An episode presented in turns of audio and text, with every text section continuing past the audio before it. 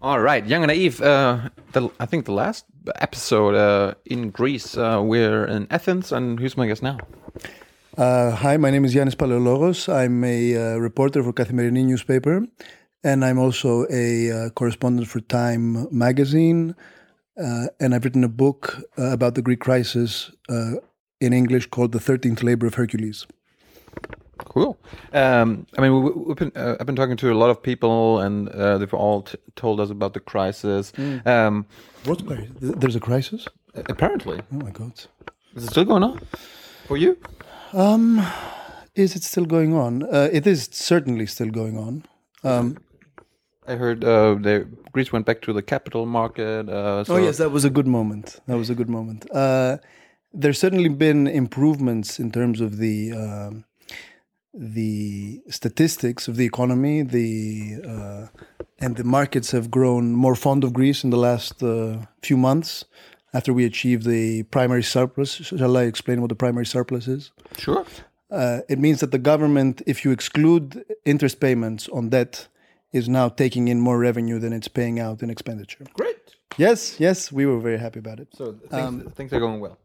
It means that, uh, uh, well, if you take into account the fact that in 2009 uh, we were on a primary level, again without the interests, uh, paying out 24 billion more than we were taking in, uh, and that the intervening period has been a period of recession where you don't get much revenue, uh, it has been a, a great success. Having said that, uh, the the average Greek that you will meet will tell you that he hasn't seen any good come of that for him because unemployment is still at 27%.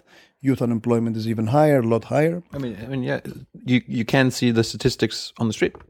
You can't, you can't. But unemployment is always what we call a, a, a lagging indicator, which means that once the numbers get better, unemployment will go down a few months or even a year and more after that. So, So- we're still in that, uh, you know, intervening period. So, um, back in school, back in my school days, I learned about Keynes, and uh, Ah. when in a recession, you the the state has to invest and uh, uh, make more debt, and when when, when there's a boom period, uh, they they have to save money.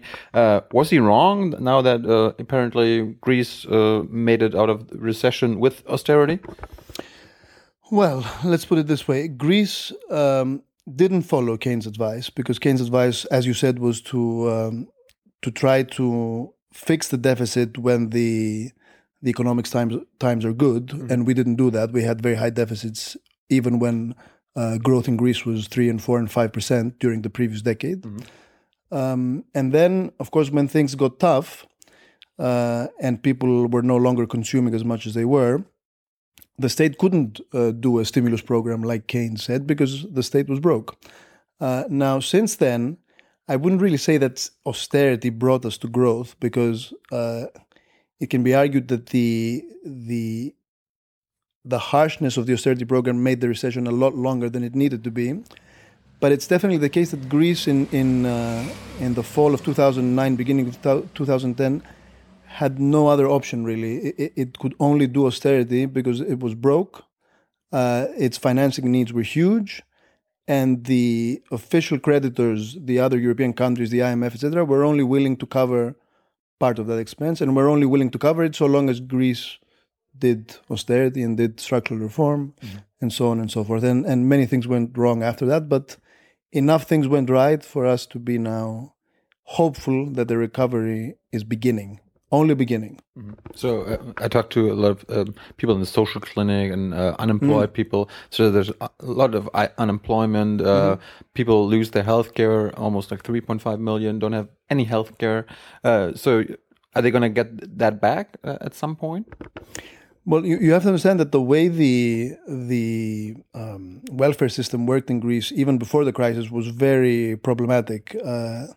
What does that mean? That means that uh, it was it tended to be geared towards powerful interest groups. So, for example, the, the pension system was notorious for giving very good pensions and early pensions to certain categories of uh, employees and much worse pensions after a lot more work for other categories. Really? So one of the things that's been happening since 2010, I mean, you, you've obviously had uh, a, a, cascade of cuts in pensions. I think it's 13 uh, uh, pensions have been cut 13 times now for different categories. But what's also been happening is that it's been made uh, more egalitarian. So all uh, employees, to, to, an increasing extent, have to uh, uh, get to retire on equal terms, mm-hmm. which wasn't the case before at all. now, in terms of healthcare, in Greece before 2009, you didn't really find a person. Um, being unable to pay his health bills. But that wasn't because the healthcare system was so good. It was because you had sort of extended uh, informal family networks because the family is still very strong here. Mm-hmm. So if a person lost a job and didn't have his own insurance coverage, he could get it through a family member and so on and so forth. What's happened since 2009 is that the, the, the formal system has suffered a lot because of the cuts, but also the informal ne- networks have suffered a lot because the family budgets have uh, gone down precipitously, and that means that it's a lot harder now for someone who loses a job to be able to get support from a family member. So it's uh, the problem with healthcare is huge. Uh, it's going to take a lot uh, a long time to fix it, but even there, you have some uh, cost cutting that's very important that's happening, and this will create funds that will be uh, used in the right direction.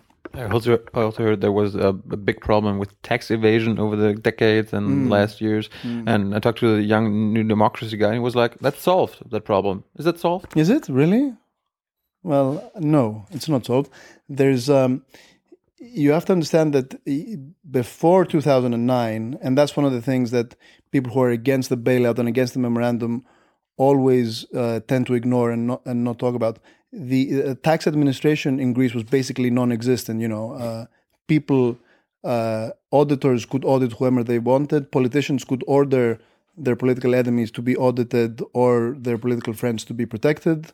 Uh, you had a an incredible uh, sort of function of revenue with the polit- with the electoral cycle. So whenever you had an election, revenue went down because they didn't send out the slips because they didn't want the, the voters to be upset. Huh. And there was wide ranging sort of tax immunity. People, the government knew that people were evading tax, but in order not to uh, upset them, especially during the crucial times of elections, it didn't go after it at all, even though in the last few years, especially, it had the data to go after them.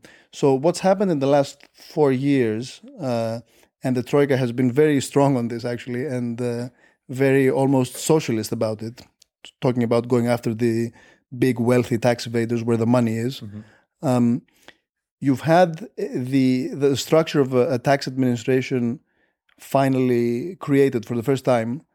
Um, Hooray! There's an independent. Well, yes, yes. If if it's able to remain, you have a, a, an independent tax authority with a very good guy who's leading it, uh, who is meant to be. He's not allowed to tell the finance minister who's being audited and who's not. Uh, you have uh, information systems finally which are observing the auditing process so that there's much less scope for arbitrary behavior. Mm-hmm. Um, and very slowly and with huge delay, you have the people who have lots of money and who felt free uh, in earlier times to do with it as as they pleased without the government ever seeing a penny. They're now beginning to feel uh, a squeeze and they're beginning to feel sort of cornered. So I think that's a huge, big step. A, a very big question is whether this will survive the period of, of external surveillance because it was very difficult for the, the law which created the independent authority to pass. The government resisted for a long time, and even after it passed, it tried to take away most of its uh, competences. So, so there's this goes to the heart of, of the Greek problem. So, if if only this comes out from this whole period, mm-hmm. uh, it's going to be a huge step forward. One tiny thing: could we put the lap? I'm feeling a bit that it might fall down. Oh, yeah. yeah. Okay. Uh, so I, I, talked to a Syriza uh, guy today, mm-hmm. one of the leading guys, uh, and we talked about the Swedish uh, tax model, where um, maybe you know that uh, where tax taxes are transparent. Everybody can see what everybody else is paying in taxes, and he was like, "Yeah, we would we would love that." do you think that would that would ever be possible in Greece? I don't know if it would be possible. I mean, it's it's interesting. The um, in, in Greece, it used to be, before the crisis, it was almost impossible for the government to find out, for example, suppose a guy you know is is a, a doctor and he makes tons of money, but he only um, declares like nine thousand a year when the tax free income is 10,000. Mm-hmm. and he's bought uh, two or three houses, but he's got them registered with offshore companies. There was no way to check the offshore companies, and he's got lots of money in his bank account. It was impossible before the, the crisis to check the bank account, and it uh, it took a lot of effort and a lot of prodding, but that's happened now. And and the the, the, the upshot of the pressure is that now in Greece it's a lot easier than in most other European countries to be able to check whether a guy who claims to be poor is actually rich. So you can it's a lot easier to check the bank account than it is in most other countries. It's getting easier to check other assets. So I mean, in a sense, I would almost say it's becoming too easy, and it, it it's only a good thing if the people who do the auditing become themselves more technocratic and less liable to corruption. Mhm. So I don't know if the Swedish model, you know, uh, for for the Swedish model, the model you need the the Swedish citizen who is as law abiding as the Greek, and the Swedish tax auditor who is as uh, honest and much more honest than the Greek, probably. How come the Greek is not as law abiding? The the tax auditor, Okay. uh, the tax auditor, or the the taxpayer. Yeah, taxpayer. Well, because I mean that goes. Is it a cultural thing?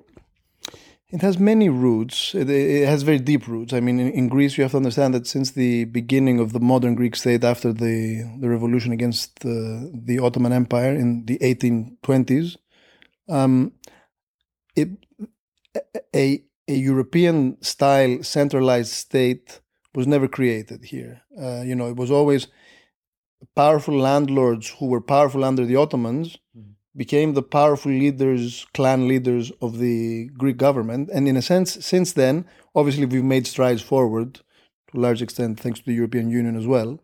Uh, but uh, the it still remains the case that a Greek is much more affiliated and feels much greater allegiance to his family, to his uh, local community, and almost never to the government.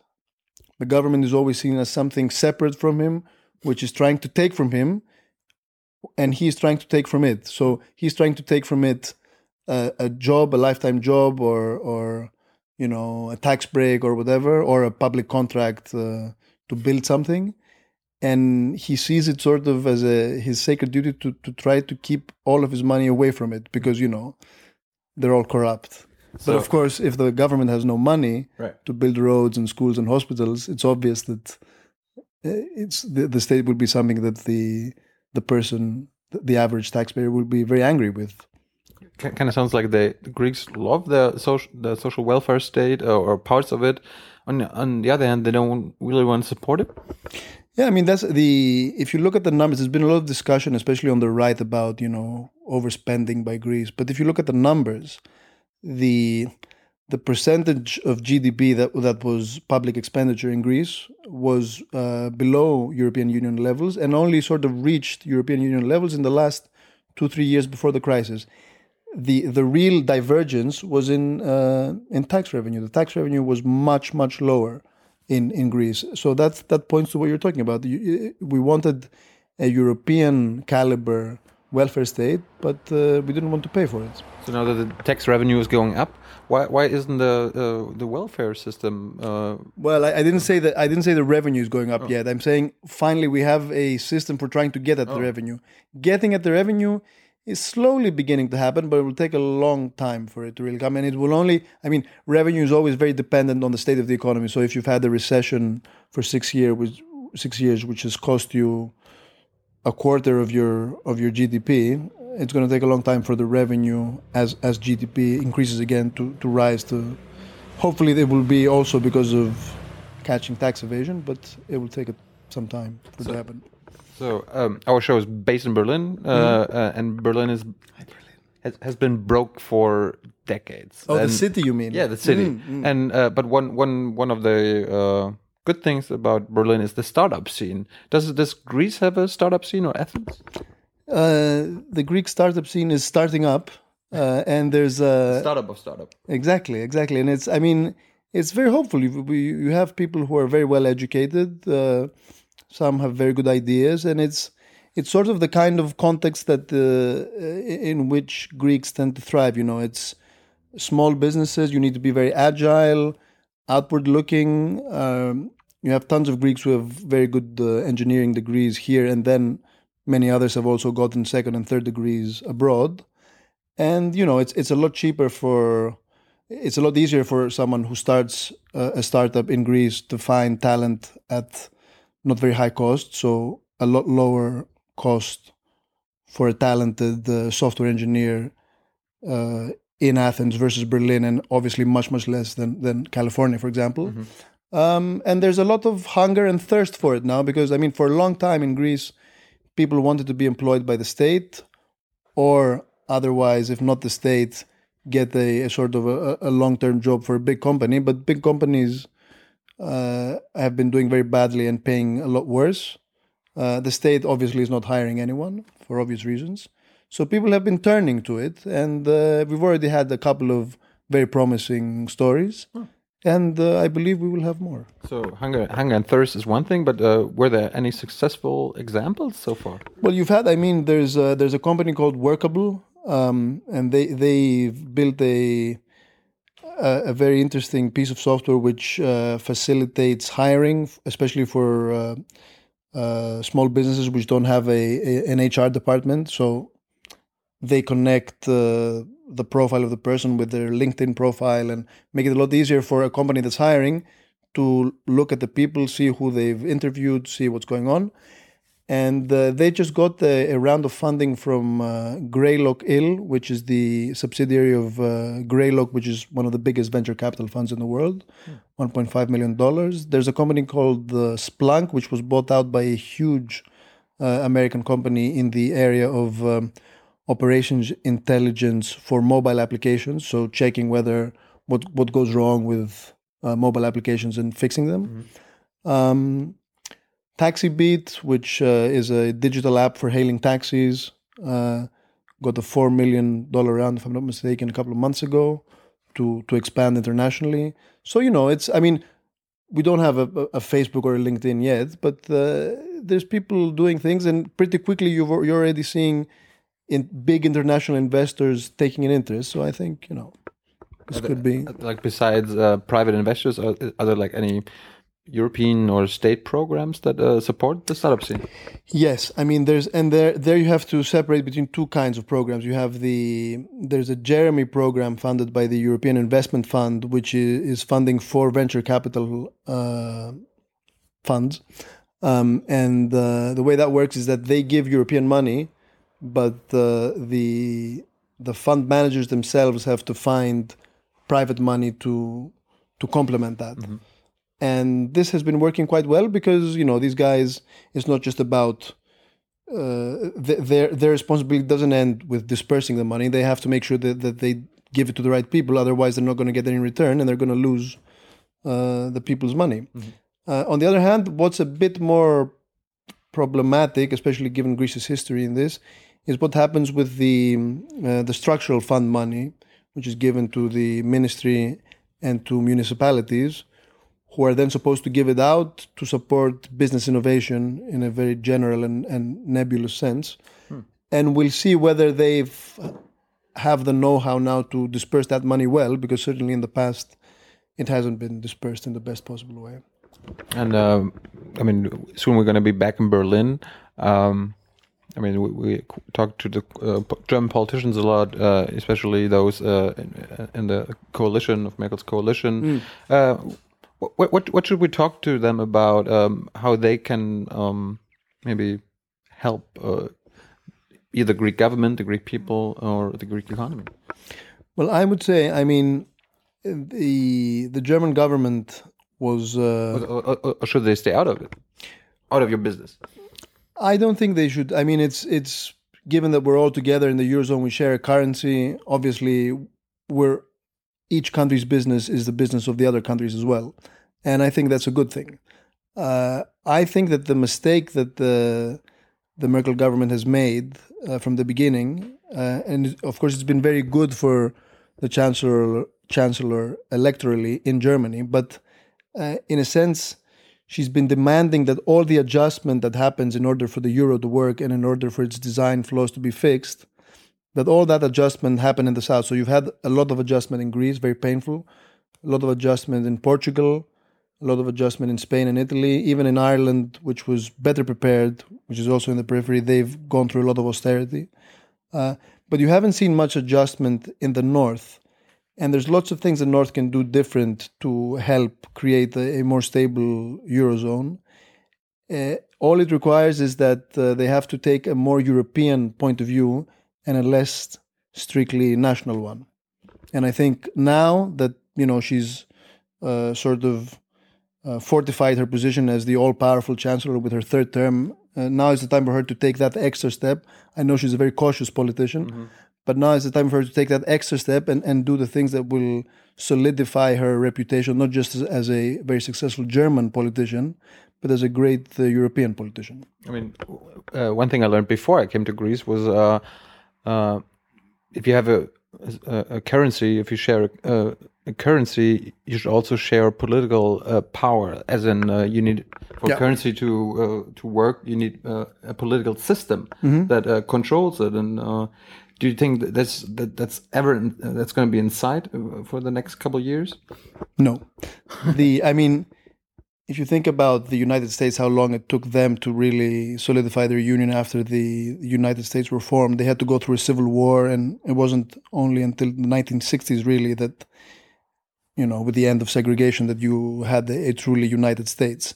Uh, in Europe, we have much deeper uh, sort of conflicting histories, different languages, so lo- lots more divides than divided the the United States. So it's it's a project that will take a very long time, but there are things that can happen in, in the shorter term, which which can create better governance and make sure that no one, you know, goes off the rails and threatens the whole project the way Greece did in, in the last years of the of the previous decade. But that, as I said before, that also takes adjustment on the part of the North as well, and, and a sense that you know we, we have to, when we decide on our policies, we don't think only of the German self-interest, but of the wider European self-interest. So you're saying uh, the recipes, the like what like the German government has proposed, uh, they, they're not uh, taking the the same like. Uh, we, we say, well, do it this way, but uh, we we ourselves don't do it. Right. I mean, the the the justified part of the anger, I think, in Greece towards towards uh, Germany is exactly this: that they feel that they've been asked to do huge amounts in a very painful way, uh, while Germany hasn't done what it could do to make the pain less or to facilitate the recovery after. We're talking about uh, inflation policy, uh, wage policy, uh, the banking union, which was undermined by Germany almost from day one. you know, there's a lot that Germany could have done, and and I understand initially when you have very low credibility like we did after you know we told them that the, the deficit was six and the deficit was actually 16 uh, that's a problem. But uh, I think in Greece, but also in Portugal and the other countries, we've we've demonstrated that we're willing to go through a lot in order to to keep the euro together. And I I think what now we've proved to Germany and the Netherlands and Finland that uh, you know we're willing to change, and now it's their turn to to give that extra piece of solidarity that will really strengthen the euro for the future. So would be would one kind of solidarity be because uh, I always hear I mean we are. Um, the uh, world champion in exporting. Mm. Uh, sh should we be, uh, try to become a little more uh, an importer, like maybe uh, uh, import more? So, well, I think if you phrase it like that, the obvious answer is no. But there are things that, like when I talked about wage policy, that that's the kind of thing that uh, I, I, was alluding to. That if you give uh, better wages to Germans. Uh, first of all, I don't think that will necessarily undermine it as an export country because your success as an, as an export country is not only based on, on low costs and not even predominantly on low costs, but it will mean that you know the German consumer will have more money in his pocket, and if we are more successful in becoming an export economy, then maybe he will buy more Greek goods. And uh, one last thing you, you said, uh, there's no way inside that there's going to be a political system that uh, could uh, control the euro. Maybe until then, uh, maybe we, we should get rid of the euro, or maybe uh, some countries uh, should step out of it and, But may- uh, and- and, wait until the system is there. Maybe we should have started it later, but once we've started, you can't really go back. The the the, the cost will the, the cost will be devastating not only for Greece but also, I mean, there were various um, reports done about this, about how huge the cost would be for Germany as well. It's uh, and it will be a huge step back, not just financially. I think for Europe, it will be, you know, it, it will be the first serious step back for the European project as a whole. And if you start stepping back, who knows where you can end up politically as well and geopolitically. And and there, there are the right populists in Germany who say, well, maybe just Germany should get out of the euro. Yeah, yeah. Uh, alternative für Deutschland. Deutschland. Yes, yes. Well, I mean, you but you have uh, comparatively with other countries. I mean, even other countries in the north, you have quite mild populists. What? They're quite mild populists. They're- They're not as crazy as as you know Geert Wilders or Maybe they hide their uh, fascist attitudes a little better. Yeah, but you probably know better. But uh, you know, it's it's an obvious uh, argument that people. I mean, you know, people in the south are angry because they're forced to undergo austerity. People in the north are angry because they're forced to pay for supposedly, you know, layabout, lazy, corrupt Greeks and Italians.